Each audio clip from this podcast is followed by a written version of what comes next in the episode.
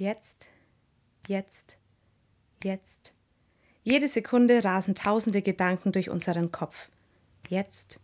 Jede Sekunde werden tausende Impulse durch unser Nervensystem geschickt. Klare Anweisungen landen im Gehirn. Ich habe Durst, ich habe Hunger, ich muss aufs Klo. Unklare Gedanken nehmen mich gefangen. Ein flaues Gefühl im Bauch, undefiniertes Herzklopfen, in diesen Momenten fühle ich mich klein und hilflos. Was gibt mir Halt, wenn ich in mir den Halt verliere? Euer Herz erschrecke nicht, sagt Jesus in der Bibel. Glaubt an Gott und glaubt an mich. Herz, Bauch, Kopf, ganz egal, wo die Sicherung durchbrennt und mich unsicher macht, halte dich an deinem Glauben fest, rät Jesus. Glaub an Gott. Gott ist da.